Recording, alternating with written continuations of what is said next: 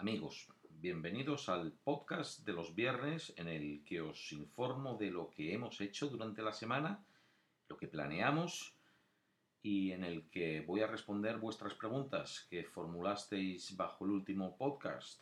El resumen de la semana, esta semana ha aparecido un vídeo sobre de la serie Curiosidades Marginales en el vídeo en el canal Comenta YT, primer crimen espacial ha sido editado por Gabriel, un colaborador argentino. Hoy mismo ha hecho público el corto documental sobre la Isla Blanca de la serie Los lugares más horribles del mundo. Es, es producto de la casa, de cabo a rabo, ese lo he hecho yo.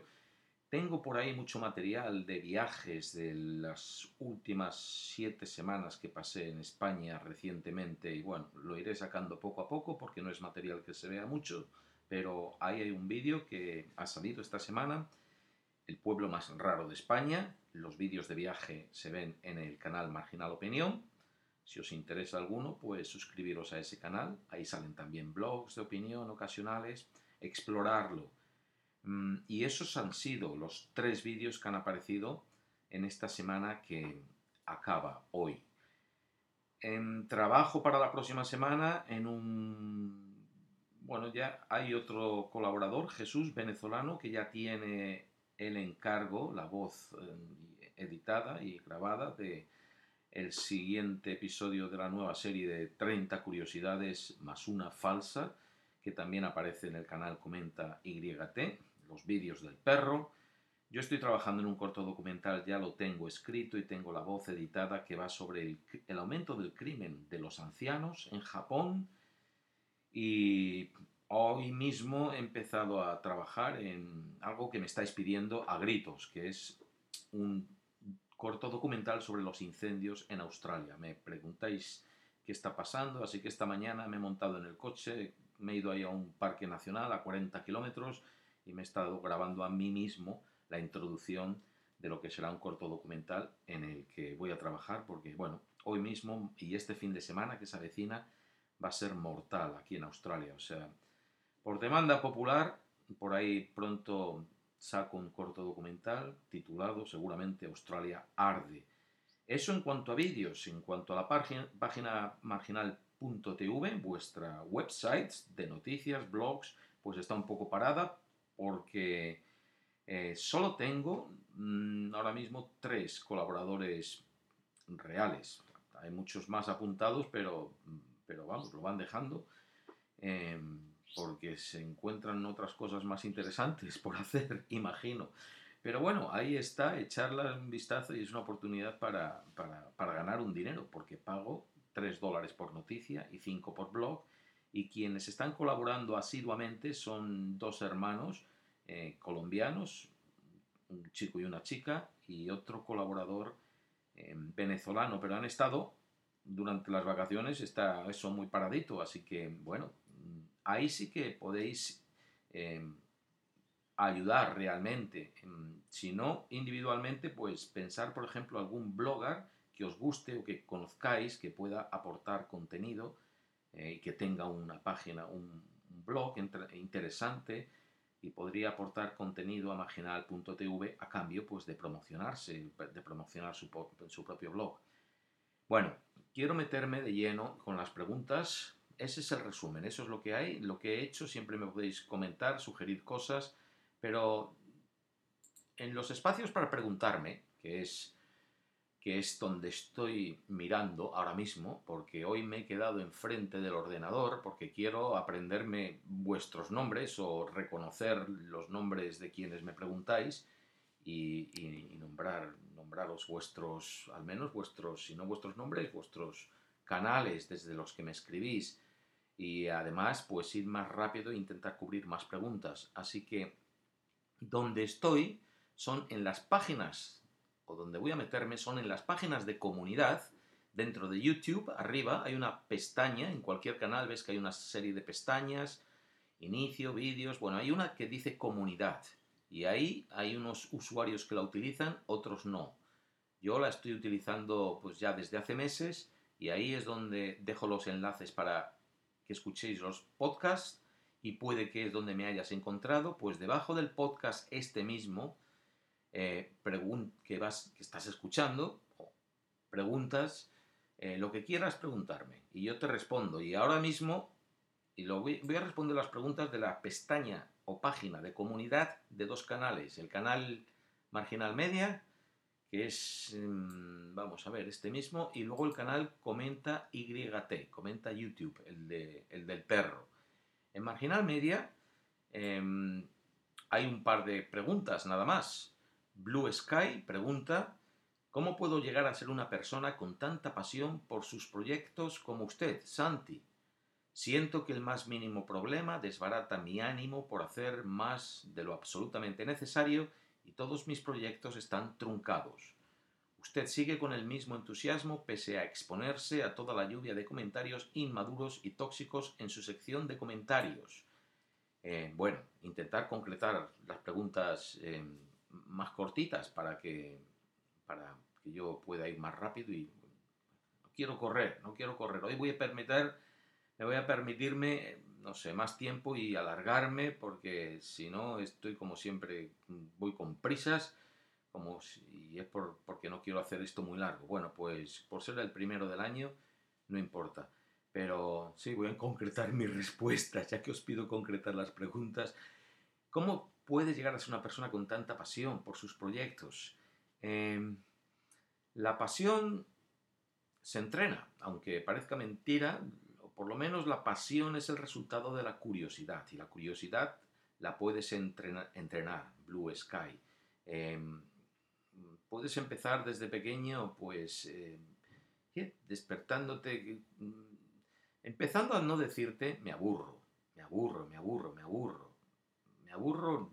Bueno, si te aburres y te dices que te aburres, pues realmente te aburres, pero, pero si inicias cualquier actividad, eh, no es como te sientes, es lo que haces. Entonces, si te dices, voy a hacer esto, voy a hacer esto otro, voy a leer este libro, voy a, voy a mm, investigar eso otro, voy a eh, explorar este juego, voy a hacer esto, y haces cosas diferentes, voy a aprender un poco sobre este animal que me gusta mucho y no sé nada de él, o voy a...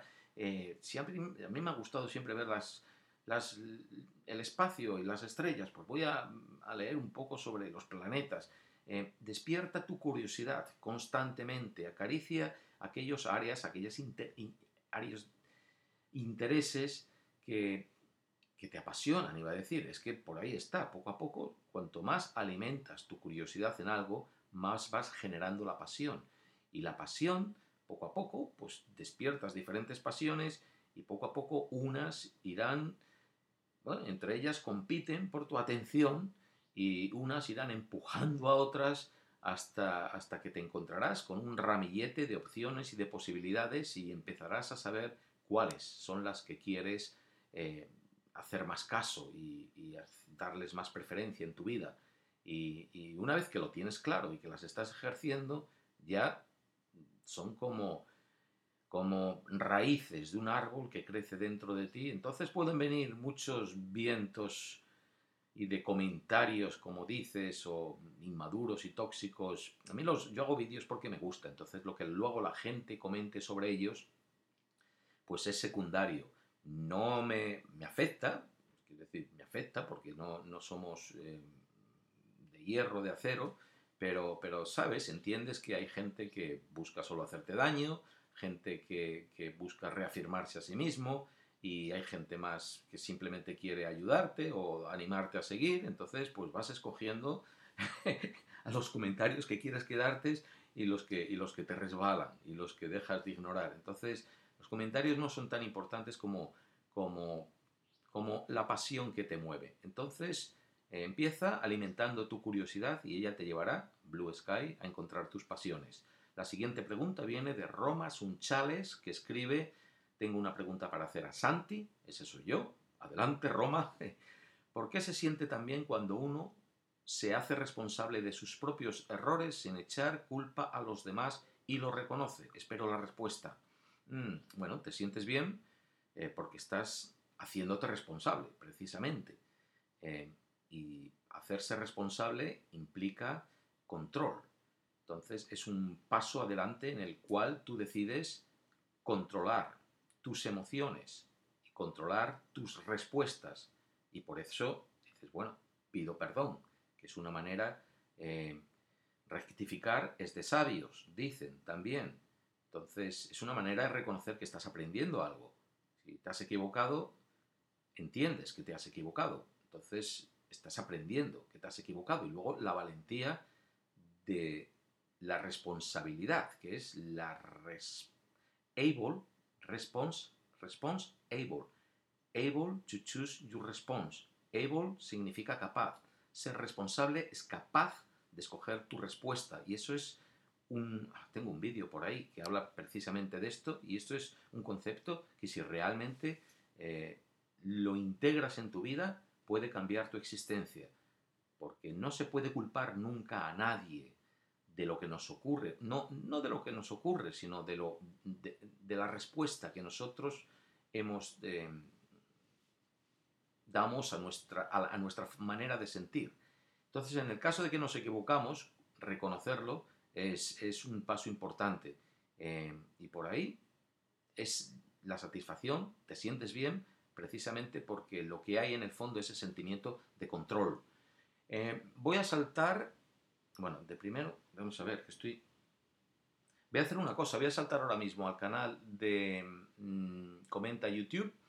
Digo saltar porque ahora si vais ahí, veis en estas páginas, veréis que realmente yo estoy, mm, por el orden que formulasteis las preguntas, las estoy respondiendo. Pero voy a cortar un momentito porque como estoy usando el, el micrófono del ordenador, quiero, necesito asegurarme de que esto se está grabando, porque si no, si lo tengo que hacer todo de nuevo, Em, o sea que lo corto un instante y vuelvo. Pues sí, va todo bien. Así que seguimos. Eso es, estoy en la pestaña de comunidad del canal, comenta YT. Em, y voy en el orden de cuando preguntasteis, de lo más antiguo a lo más reciente, Pepe Pito 1989. Si fueras joven y tuvieras bachillerato, ¿te irías de casa a descubrir mundo? Es por un amigo. Bueno, pues ya sea por un amigo o por ti, Pepe Pito, em, sí, yo recomiendo a todo el mundo el irse de casa a descubrir mundo, ya tengas bachillerato o no, porque enseña más la necesidad que la universidad. Y el, aquí en Australia, de hecho, mucha gente cuando termina la secundaria, eh, antes de meterse en la universidad, se cogen la mochila y se van por ahí y pasan un año y luego cuando vuelven, pues ya tienen una idea más clara de lo que quieren estudiar, si quieren hacer una carrera universitaria, eh, pero ya han vivido esa experiencia de estar por ahí, de espabilarse y bueno, pues van eh, trabajando de camarero, cualquier cosa, unos meses y luego pues viajan un poco más. Em, descubrir mundo te enseña mucho, salir, salir de tu zona de confort, de tu casa, de tu ambiente, de tus amigos, de tu cultura, y empaparte de algo totalmente diferente te coloca, es una sacudida, eh, no voy a alargarme más, pero sí, te sacude la mente, te descoloca y te hace reordenar y ver el mundo de diferentes maneras, te abre posibilidades para el futuro. Siempre es una experiencia que luego además cuando envejeces la vas a recordar siempre, porque te pasará de todo. Bueno, eh, The Music Man cree que algún día ¿Cree que algún país del mundo ayudará a los venezolanos a salir del secuestro que nos tienen los cubanos, rusos, chinos y demás socios, a pesar de saberse de sobra que son una banda criminal, corrupta, narcotraficante, asesina y no un mero gobierno de izquierda ideológica? Joder, qué pregunta me hacéis. Mira, vamos a ver, The Music Man. Mm, si queréis expresar opiniones tan fuertes como esta, opiniones en cualquier, pues yo os invito a ir a la página marginal.tv y hacerlo en forma de blogs o hacer vuestros vídeos. Em, la pregunta, intentar, por favor, preguntarme preguntas más, em, más que vayan más sencillas. no quiero rehusar, rehusar ningún, rehuir ningún, ningún tema, pero sí, preguntas tan complicadas es que no sé ni por dónde la estoy volviendo a leer de nuevo mientras hablo, que si el mundo va a ayudar a los venezolanos a salir de la situación en la que está, pues no, porque ¿quién va a invadir Venezuela? Eh, las Naciones Unidas, hasta no hace mucho, pues se metían en países africanos para, ayudar, pero vamos, eran regímenes que, cometían genocidios brutales y, ya están, muy reacios a participar de una manera global eh, dentro de, un país porque lo que pasó en, Uganda, porque les puede salir el tiro por la culata. Con los venezolanos tienen que solucionar los propios venezolanos la situación. Eh, no sé, no, lo tienen que. Nadie va a ayudar a Venezuela, nadie va a ayudarla. Puede haber una presión internacional, como ya la hay, pero, eh, pero bueno, no sé, lo veo que lo veo muy negro, no quiero hablar de ello porque de verdad lo veo, lo veo mal. Em, tienen que ser los propios venezolanos quienes, quienes, quienes acaben con el propio gobierno que tienen. Eh, porque sí, realmente es una banda criminal, corrupta, narcotraficante y asesina. Porque yo he entrado en contacto con algún eh, venezolano que está por aquí, por Australia, eh, que ha logrado emigrar a Australia, e incluso un policía, y lo que me contaba de lo que hay dentro eh, es brutal. Una corrupción que, que supera lo imaginable. Eh, en fin, suerte, es todo lo que puedo decir por el momento. A ver, Luis Arias, ¿qué piensas del cambio climático? Pues mira, quería yo unas preguntas así cortitas. Mira, aquí tengo una. Pero por favor, si es que también es... Eh, pienso que lo primero que hay que hacer es dejar de ignorarlo. Muchos de vosotros me escribís, solo del cuentito del cambio climático. Os tienen el no ver lo que está ocurriendo con el clima, lo que viene ocurriendo, y el, y, el aun viéndolo, decir que no tiene nada que ver con la actividad humana y con lo que le estamos haciendo al planeta es, es pues como hace 50 años cuando te decían que no, que fumar no daba cáncer y había tanta gente y tantos intereses empresariales y eh, haciéndote creer que aquello era mentira, que era un cuentito, eh, que la gente, pues bueno, pues ahora tenemos el cáncer de, pulmón como la mayor, una de las mayores causas de mortalidad en el planeta. Pues con el cambio climático va a pasar igual. Hay que dejar de ignorarlo y, ponerse manos a la obra. Yo por ahí tengo un vídeo que será ya, tendrá 5 o 6 años, en el cual pido perdón en nombre de mi generación por lo que hemos hecho, porque además no quiero, ya que he sido pesimista con Venezuela, no lo quiero ser ahora con todo el mundo, pero los científicos hace tiempo hubo estudios que mostraban que habíamos pasado como el punto de no retorno. O sea, lo que podamos hacer a partir de ahora para minimizar, mitigar los efectos del cambio climático, em, van a ser demasiado tarde en muchos aspectos, pero hay que ponerse manos a la, obra, a la obra, encontrar nuevas tecnologías, nuevas maneras de combatir lo que está ocurriendo. Eh, pero bueno, lo que pienso del cambio climático es que es ahí, es, muy real. Eh, yo llevo ahora mismo tres meses viviendo dentro de humo, no tres, desde septiembre. Eh, y es por el cambio climático. Bueno. Joaquín Aguilar, siguiente pregunta. ¿Qué pasó con Dross? Se siguen enviando piropos, por favor. ¿Qué pregunta? Estoy por saltármela, ¿eh? Porque me, me queréis tirar de la lengua. ¿Qué pasó con Dross? La historia con Dross acabó hace año y pico, yo creo ya. No nos enviamos piropos ninguno. Lo, último que yo hice, y es la única, la única vez que yo he contactado eh, a la familia de Dross, a un miembro de su familia, fue a su tío, em, porque tanta gente que ha atacado a Dross, a mí me mandan, a veces he recibido mucha información personal sobre sobre sus empresas, su familia, patatín, patatán, y la he ido tirando toda y no distribuyéndola, como él me acusaba en su momento. Eh, pero por ahí hubo un momento que estaba ya tan harto que a un tío suyo, Facebook, le mandé una nota muy respetuosa diciendo, es que no hay nadie en esta familia que pueda parar a este hombre de hacer esto y eh, le, adjunté un vídeo que tengo, que Dross por supuesto ha intentado, por ahí está, lo ha intentado, eh, me lo denunció, YouTube me lo retiró, yo apelé y me lo volvieron a poner y por ahí está, y es un vídeo en el que no abro la boca, no digo absolutamente nada y no uso ni efectos sonoros ni nada, y lo único que muestro son las acciones de Dross por sí mismas, las acciones una tras de otra, encadenadas cronológicamente, no de lo que me ha hecho a mí, sino de lo que ha hecho ya a mi esposa, a mi mujer, que ni le conocía. Mi esposa ni ve, raramente ve vídeos en YouTube, ni nada, ni sabía quién era. ya está. Y se lo mandé al tío.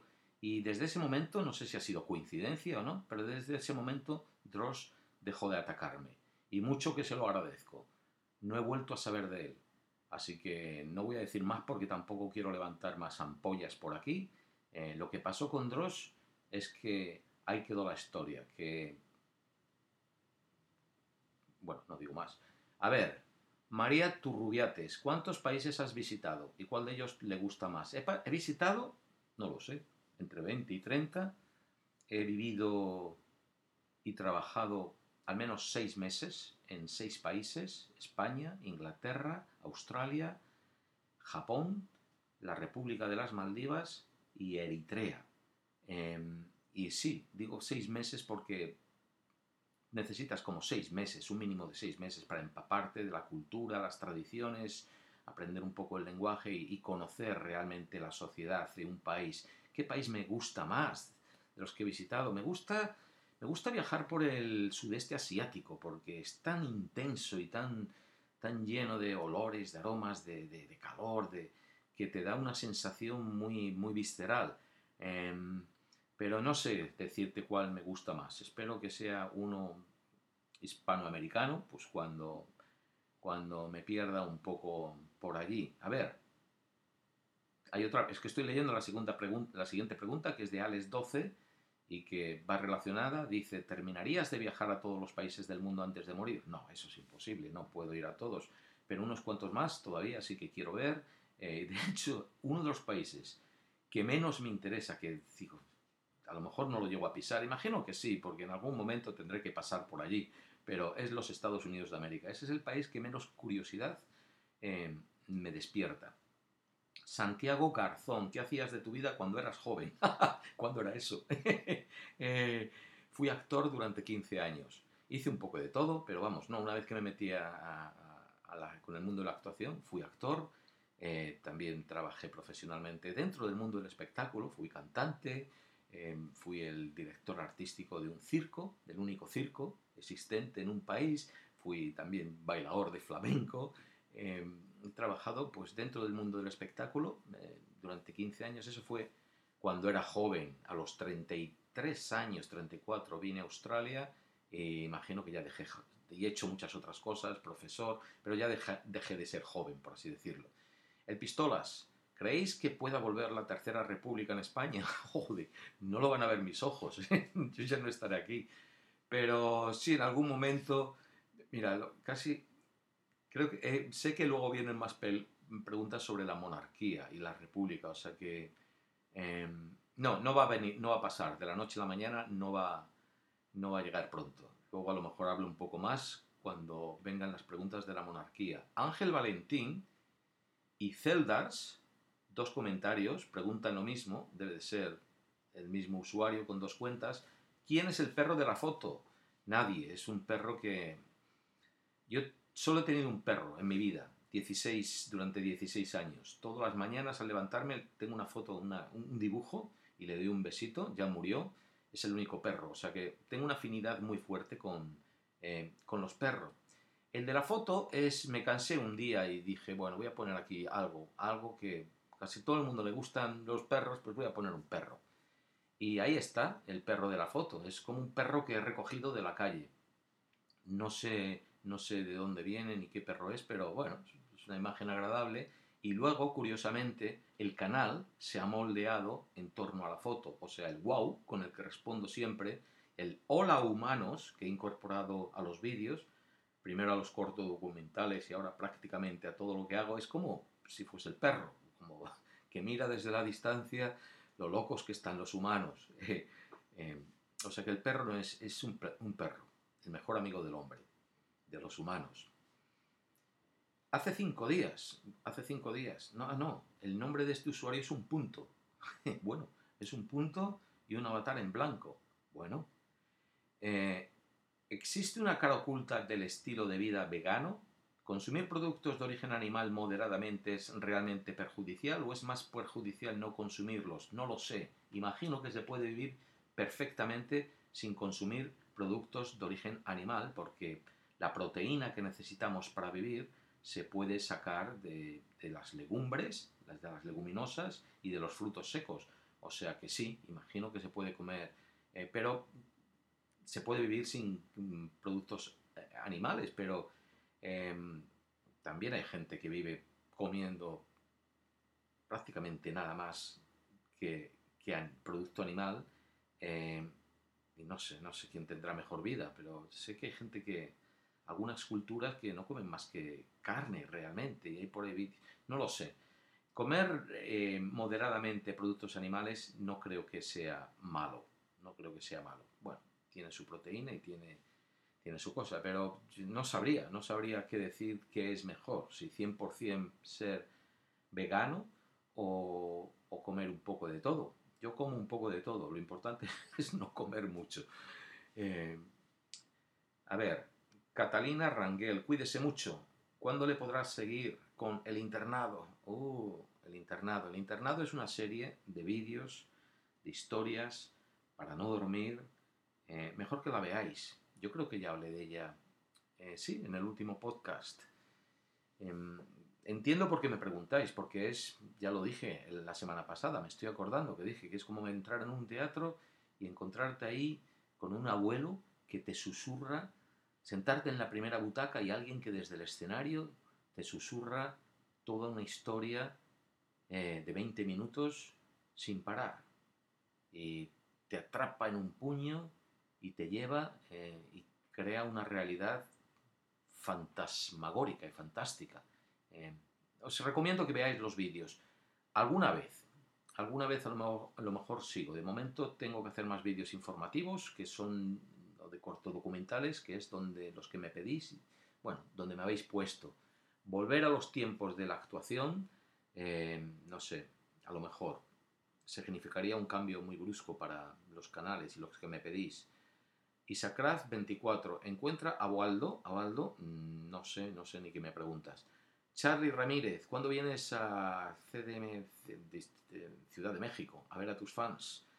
Pronto, Charlie, algún día de estos, por ahí, me voy a tomar un tepito donde, ¿cómo es? Las, sí, me gustaría veros pronto. Pues, a ver, luego ahí sigo todavía, porque hubo dos entradas en las que pedía vuestras preguntas, o sea que siguen las preguntas. Eh, Actridu, Actridu, tu página web es excelente, se la recomiendo, marginal.tv. Bueno, gracias. Eso no es una pregunta. Tus cortodocumentales son de 10, dice José Luis Serrano de Jesús. Por favor, preguntar, gracias. Em, ¿Piensas colaborar con Esquizofrenia Natural sobre ingeniería hostil y cómo las sociedades se adaptan a las adversidades de su entorno? Das Ale Paltarix U. No conozco el canal Esquizofrenia Natural, perdonad, perdonad, pero conozco muy poco de YouTube porque me paso todo el rato haciendo vídeos para vosotros. Las colaboraciones además llevan muchísimo tiempo y en la mayoría de los casos no resultan, o sea que, no sé, preguntarle a esquizofrenia natural si quiere colaborar conmigo. Eh, bueno, Mateo de Killer, no es una pregunta, pero me gustaría que hablases de países inesperadamente parecidos. Gracias por la sugerencia, por favor preguntar. Alucard Helsing, Helsing ¿Crees que las películas violentas y videojuegos violentos hacen que la gente cometa asesinatos? Yo juego videojuegos violentos y veo películas violentas, pero nunca pensé en salir a matar. Pero hay gente que piensa que crea asesinos. Saludos desde Argentina.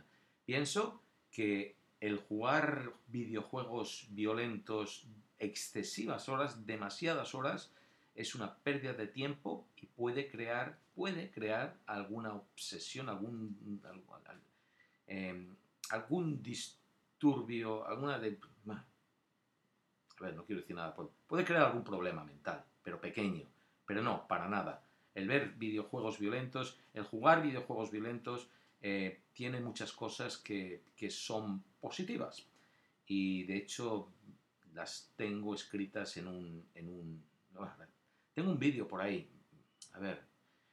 Alucar Helsing, vete donde me has preguntado la pregunta y voy a ponerte el enlace del vídeo este, de cómo los videojuegos no nos hacen violentos. Eso es un mito que se oía cuando venían, lo hubo cuando había vídeos, digo, libros violentos, que el leerlo te iba a hacer más violento. Luego vinieron los cómics, los tebeos violentos, que el verlos te iban a hacer más violentos. Y eso está pasando ahora con los videojuegos. Pero no, para nada. Eh, de hecho, ayudan a, sacar la violencia de una manera, pues, en juegos, constructiva, por así decirlo. No, no hay, no te hacen crecer, no te hacen una persona más malvada. Pero ya digo, eh, obsesionarse, pasar demasiadas horas con los juegos y pueden tener desviaciones, tienen que, mm, vamos, de la salud, más que mentales en general. Mm, Grangel DJ, ¿qué opina de los masones? Nada, no lo sé, no tengo información suficiente para opinar de ellos. Overlord Dragón. Hola, me gustaría saber su nacionalidad y sus pasatiempos. Felices fiestas, felices fiestas a ti también, Overlord. Soy español y australiano, tengo dos nacionalidades, mis pasatiempos es hacer, vídeos para vosotros. Mira, ahora dentro de exactamente una hora, cuando mm, termine el día, pues salgo con mi compañera, caminamos 90 minutos y vamos contando koalas, eh, todos los días estamos viendo entre 5 y 10 koalas, los apuntamos en un registro del ayuntamiento local, estamos ayudando a construir una base de datos sobre la comunidad de koalas para, para que en el futuro pues, se pueda, sea más fácil conseguir recursos financieros para ellos. Esos son mis pasatiempos, cosas muy constructivas. Salir a pasear, eh, lectura, me gusta, raramente veo la televisión, Mm, tengo otros trabajos, que me gusta jugar al fútbol y voy a jugar al fútbol eh, con los compañeros eh, veteranos, a ver, por el sudeste asiático, salimos a torneos de fines de semana. Em, soy árbitro, o sea, me gusta arbitrar, em,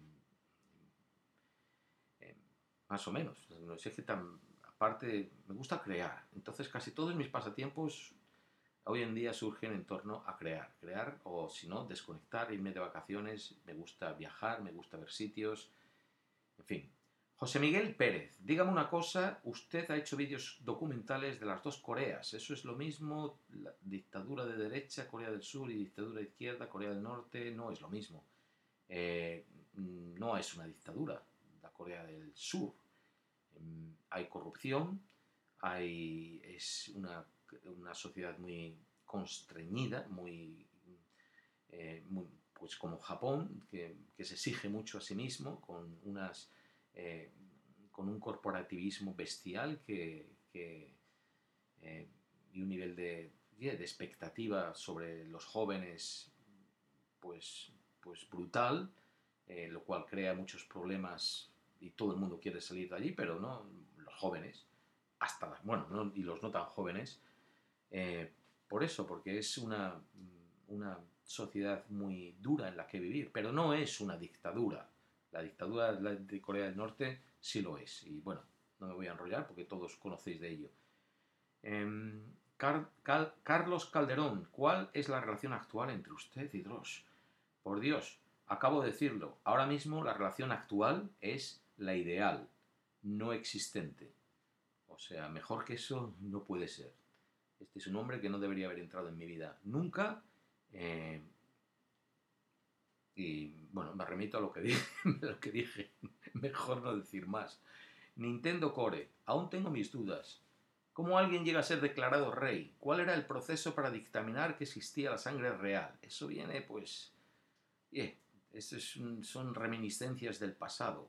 Pues eso era, viene, pues, igual que la iglesia, que existía Dios y su representante, existe Dios, bueno, existía Dios y cuando estoy, vamos a ver, hablo a nivel histórico, cuando se formó toda esta vaina, pues de Dios, el representante de Dios directo es el Papa en la tierra y de por ahí pues el Papa tiene su séquito de cardenales, pues igual, antes del catolicismo incluso, pues igual, el Dios, debajo del Dios era el representante en la tierra, pues era el faraón, luego ya en Europa pues vinieron los reinados, y eran los reyes y los reyes pues ya empezaban a, crear su sangre real, ¿no? Sus hijos le seguían y luego pues cuando los reyes no tenían dinero empezaron a crear pues toda la aristocracia y al quien tenía mucho le hacía muchos favores o le daba mucho pues le daba, ¡Hala, tú eres un marqués, y tú eres un varón.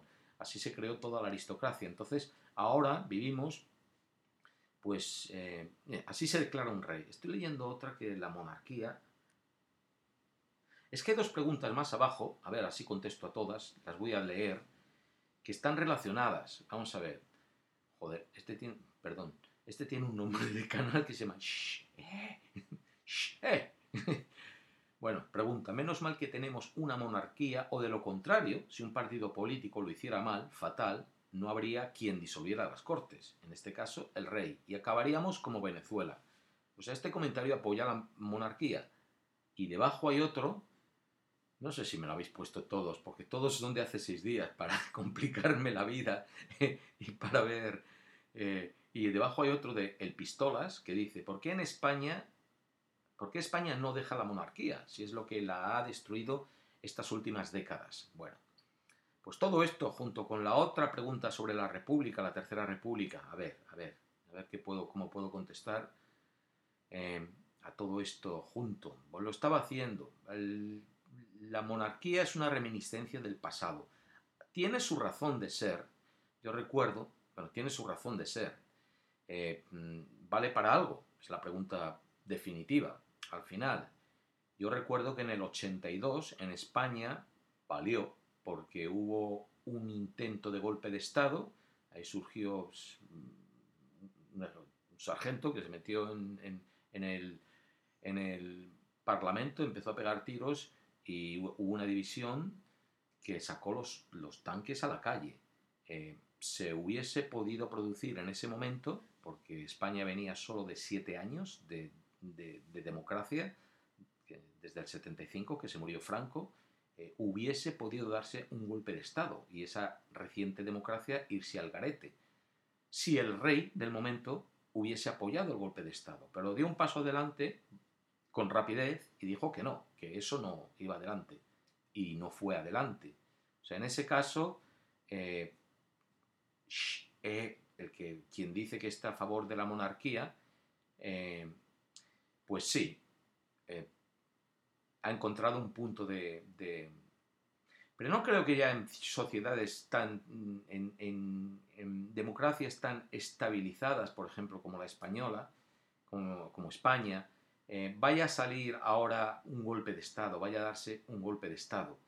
Y no creo que tampoco en otros países en los que exista un rey eh, y estén, pues, haya evitado un golpe de Estado.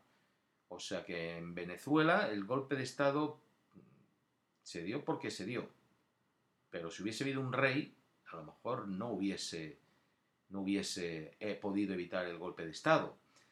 Yo creo que la monarquía ya tiene que ir a desaparecer poco a poco. Mm, es una cosa cuando algo ha, estado ahí durante tanto tiempo, da cierta eh, seguridad, da cierta confort, la gente se sujeta a sus memorias eh, y un estado, un país, es un poco una extensión de una familia. En una familia la figura del padre o la madre están ahí y unifican y crean memorias eh, y todo el mundo nota cuando yo perdí mi madre este año, cuando la figura de la madre desaparece, es como que todo se descompone un poco, como que se pierde la memoria, y la esencia de lo que es. La monarquía sujeta a eso. Un rey y otro que pase y otro que le tal, y es como, y ver una, una generación tras generación, esta familia y tal, no sé qué, nos conecta con la historia, de alguna manera. Em, y, en ese sentido es como ata ligaduras mm, y, tiene una razón de ser.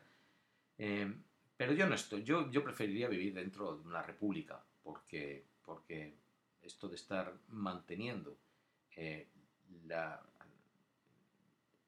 Es como no liberarse, es como no crecer, es como, es como tener que pagar, sí, como vivir un poco todavía de alguna manera en la Edad Media. Es decir, ¿qué es esto de que haya gente de que privilegiada que simplemente por, eh, por no por méritos propios, sino por sangre, eh, pues todo el mundo tiene que estarle pagando su nivel de vida y, y, y cosas que no hacen, eh, a lo mejor, no sé, yo tenía un rey no hace tanto que se dedicaba a ir a África a matar elefantes. Y hay gente que, tener que tragar por todo eso, yo creo que es un poco mm, vivir todavía una reminiscencia del pasado fuerte y de la Edad Media y de, y de no y de no saberse independizar y salir de casa y encontrar la madurez de llevar mm, tu propia vida de una manera, em, no sé, me estoy enrollando y esto sí que ahora sí se está alargando. Pero, por ejemplo, está el caso de Australia. En Australia es una república, no, no es una república.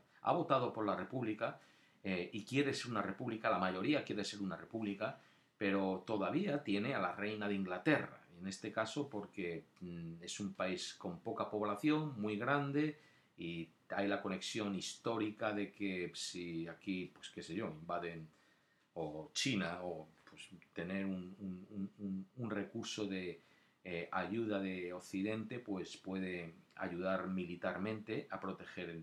y, bueno, y por esa memoria histórica que digo de, desde que se colonizó, pero está claro que desaparecerá pronto, desaparecerá antes en Australia ese, enganche monárquico y será república antes que en Europa. En Europa va, va a tardar, no lo van a ver mis ojos.